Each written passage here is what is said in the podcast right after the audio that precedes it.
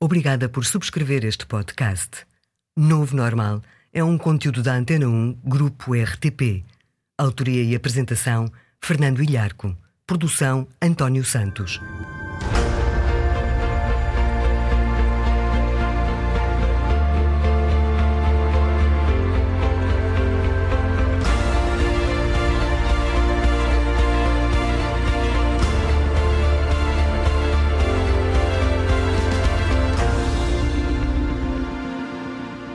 Viva!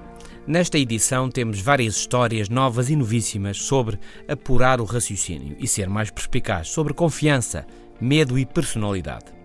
São investigações novas, algumas surpreendentes, cientificamente enquadradas e que lhe podem ser úteis no dia a dia profissional.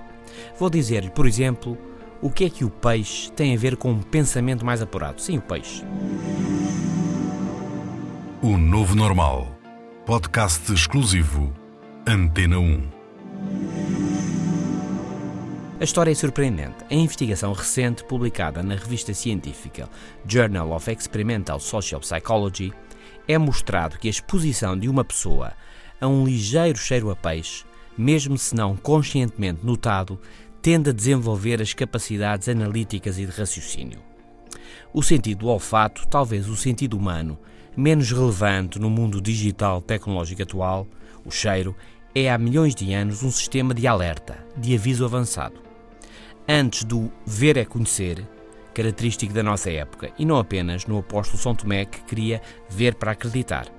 Aristóteles, por exemplo, escreve no início da obra Metafísica, em tradução literal, porque captar com os olhos e ser são o mesmo. Aliás, os primeiros filósofos gregos conceberam o conhecimento em termos do desejo de ver.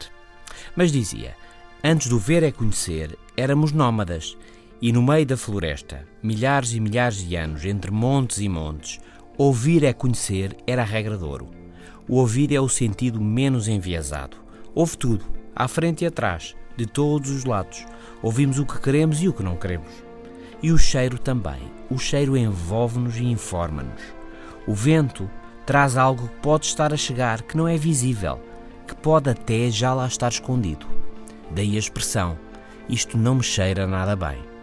Ou isto já cheira a esturro. Quer dizer, as coisas não estão bem assim, o que parece não é, há mais qualquer coisa. O cheiro capta o que aí vem, ou o que vai surgir ou ser descoberto. O olfato dá pistas, é um sistema de aviso que chama a atenção e nos diz: toma cuidado. Mais originariamente, o cheiro, evidentemente, está ligado à alimentação. Ao cheiro da comida, se cheira bem ou não, se nos alimenta ou se nos envenena.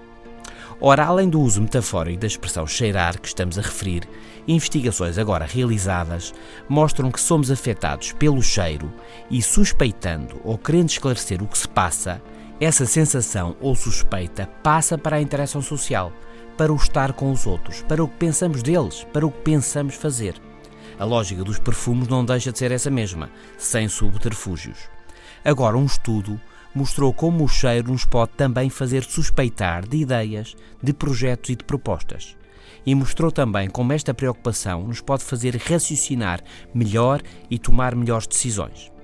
Em várias experiências sobre cultura em geral e puzzles lógicos, nada a ver nem com peixes nem com alimentação, alguns dos participantes foram expostos ao de leve a um odor de óleo de peixe. Pois, em geral, estes participantes respondiam melhor do que os outros tanto em questões lógicas como de cultura geral. Por exemplo, à pergunta: quantos animais levou Moisés na arca? 80% dos participantes caía. Como sabem, Moisés não esteve na arca, foi Noé. Mas entre quem tinha cheirado óleo de peixe, só 40% escorregava. E este padrão repetiu-se na generalidade das questões. Pode dizer-se que quem inadvertidamente cheirava o peixe lhe cheirava a qualquer coisa que não batia certo e que por isso ficou mais alerta. As investigações defendem esta tese, que o cheiro pode fazer-nos suspeitar de ideias, de desafios, fazer-nos suspeitar em geral. O cheiro a peixe inverte o enviesamento base. Em geral, confiamos no que conhecemos e tomamos o que vemos como real. O cheiro a peixe, porque é menos comum, tende a inverter esse enviesamento e, em geral, passamos então a desconfiar mais, a questionar mais e a ser mais rigorosos. Tornamos-nos mais perspicazes. A seguir, ainda sobre confiar e desconfiar, vou falar de cooperação, de ajuda e responder-lhe a esta pergunta. Num supermercado, quem deixaria você passar à frente na fila para pagar? Você tem o carro de compra cheio, vai demorar uns bons 10 minutos ou mais e atrás de si está uma pessoa que não conhece, apenas com duas garrafas de água. Ou atrás de si está uma pessoa que também não conhece, com duas garrafas de cerveja. Quem deixaria você passar primeiro? A quem é que daria a sua vez? À pessoa da água ou à da cerveja? Dou-lhe já a resposta. O Novo Normal, de Fernando Ilharco. Pois é, se respondeu que daria vez à pessoa que levava as garrafas de água, está a fazer o mesmo que faria a maioria de nós. Porquê? Num estudo publicado na revista científica Human Nature, são apresentadas 60 experiências deste género, realizadas em ambiente real. E o padrão foi claro e foi este. Primeiro, as pessoas estão disponíveis para dar a sua vez, quanto menor for o tempo que elas percam e maior for o tempo ganho por aquele a quem damos a vez. Ou seja, quanto mais cheio está o nosso carrinho de supermercado e menos produtos tem a pessoa que está atrás de nós, mais depressa nós a vamos deixar passar à nossa frente. Mas, mas há casos em que não é bem assim. A investigação confirmou que esta disponibilidade cai a pique quando o beneficiário da nossa simpatia, por exemplo, em vez de umas poucas garrafas de água, leva umas poucas garrafas de cerveja. Aí ele espera, não lhe damos a nossa vez. Trata-se de uma ideia feita, mas em geral as pessoas tendem a considerar os consumidores de cerveja menos responsáveis e menos eticamente corretos. É um preconceito, mas esta investigação e estudos anteriores indicam este facto. E neste quadro, a pessoa na fila do supermercado não acredita que se deixarmos passar à frente o homem das garrafas de cerveja, que ele um dia faça o mesmo favor a outra pessoa. Por isso, também não passa espera. Ajuda entre estranhos parece seguir um modelo de reciprocidade indireta. O dar, receber e retribuir funciona na mesma, mesmo que entre diferentes pessoas. Mas não acreditamos que o das cervejas faça de facto o mesmo. E por isso, espera.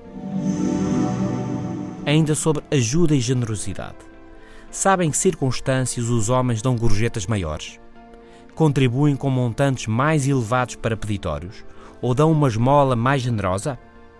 Quando há senhoras a ver. O Novo Normal, também no FM da Antena 1, diariamente, às 17h50. Pois é, em geral é assim, refere a obra Selected, Selecionados, uma obra sobre liderança e darwinismo, do investigador holandês Mark von Vught. Defende-se que se trata de um comportamento herdado de milhões de anos e que a oferta, a doação generosa, funciona como a cauda dos pavões, para exibição e estilo, para afirmação de poder. Mas há mais, sobre homens e mulheres, num mundo que mudou e continua a mudar. Por todo o lado, embora mais no Ocidente, os papéis entre homens e mulheres na generalidade das atividades têm vindo a esbater-se.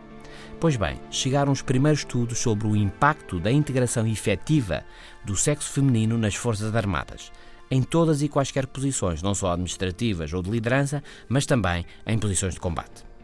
Num estudo iniciado em 2013 e agora concluído, levado a cabo nos Marines norte-americanos, em termos de eficácia no cumprimento da missão, velocidade e baixas sofridas, entre esquadrões masculinos e esquadrões mistos. E os resultados são polémicos.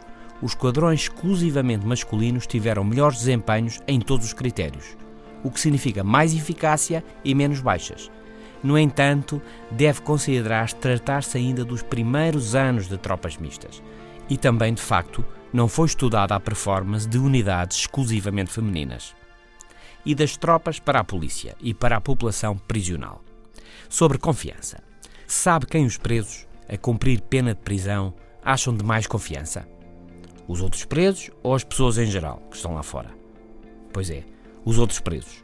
Segundo a investigação publicada na revista The British Journal of Social Psychology, que estudou uma prisão no sudeste de Inglaterra com presos entre os 18 e 34 anos de idade a cumprir penas por atos de violência e roubo, os presos consideravam-se, em geral, mais bondosos, mais de confiança e honesto do que as pessoas em geral. Aceitavam haver uma única exceção: o cumprimento da lei. Em que consideravam cumprir tanto a lei como qualquer outra pessoa.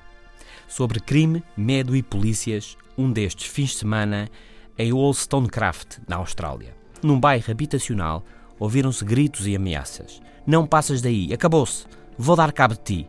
Móveis a caírem, pancadas e uma berraria violenta. Assustados e pensando tratar-se de um crime de violência doméstica, os vizinhos chamaram a polícia. Queixaram-se de gritos de uma mulher em pânico, de ameaças de morte, de coisas a serem tiradas ao chão.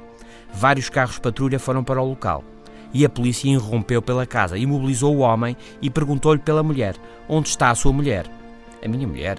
Mas eu não tenho mulher nenhuma, o que é que se passa? perguntou o homem meio assustado. E a polícia insistiu, dizendo-lhe as queixas dos vizinhos. E aí o homem percebeu e, envergonhado, disse: Era uma aranha. Uma aranha! exclamou a polícia. Então e os gritos? Ainda mais envergonhado, ele disse: Desculpem, mas é que eu não gosto mesmo nada de aranhas. Mas sabem, tirando este australiano, é praticamente toda a gente que não gosta, que tem pavor de aranhas. Porquê? Porque há tantas pessoas com medo de aranhas, de insetos e outros bichos pequenos e rastejantes. Um dado surpreendente, referido por Garrett Lizzie, investigador da Universidade da Califórnia. Quantas pessoas morrem por ano picadas por aranhas?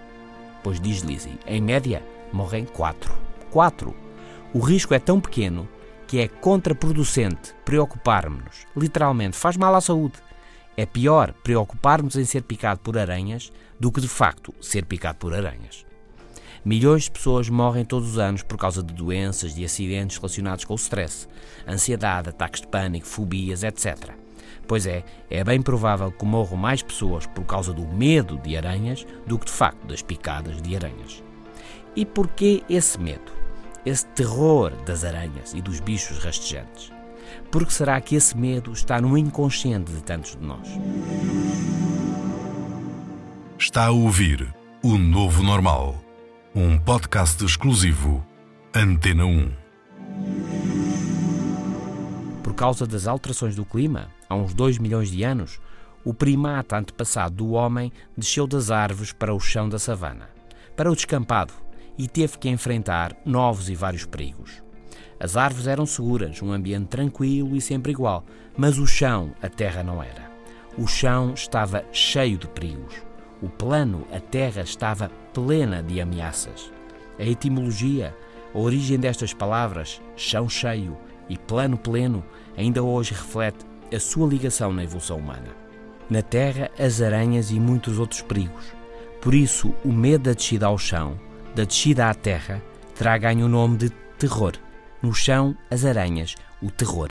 Foi assim milhões de anos e ainda hoje parece ser caso de polícia. Este é o novo normal e estamos a falar sobre como um ligeiro cheiro a peixe nos pode fazer pensar melhor, de ajuda entre estranhos, preconceitos e comportamentos herdados de poder e influência. Estamos a falar de confiança, de aranhas e de medo. E para finalizar este novo normal, vamos falar agora sobre personalidades.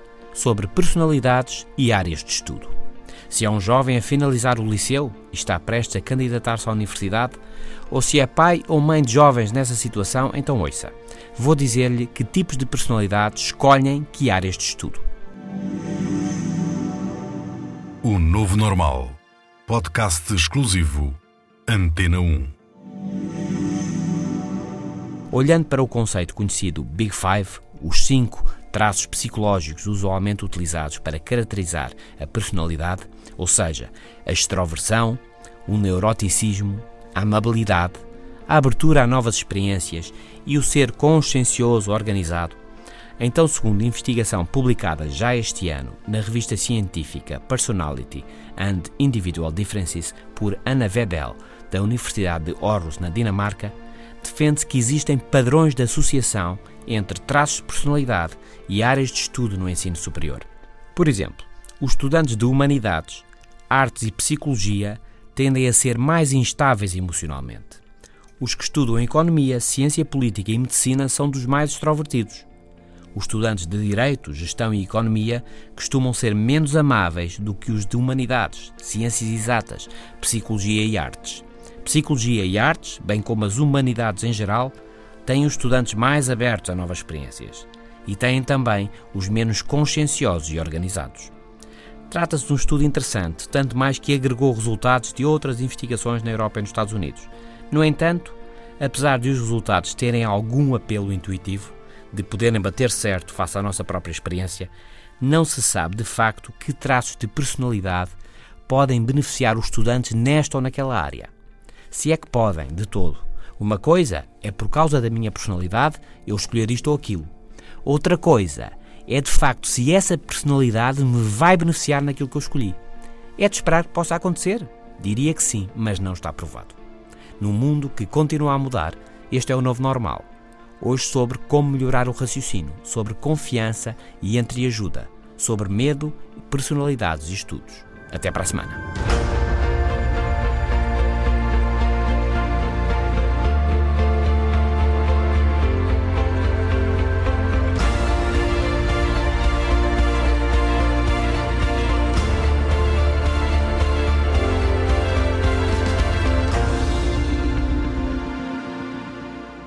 Os podcasts da Rádio Pública estão disponíveis em antena1.rtp.pt para sistemas Android, iOS e ainda nas plataformas iTunes, Spreaker, TuneIn, SoundCloud, Audioboom e Mixcloud.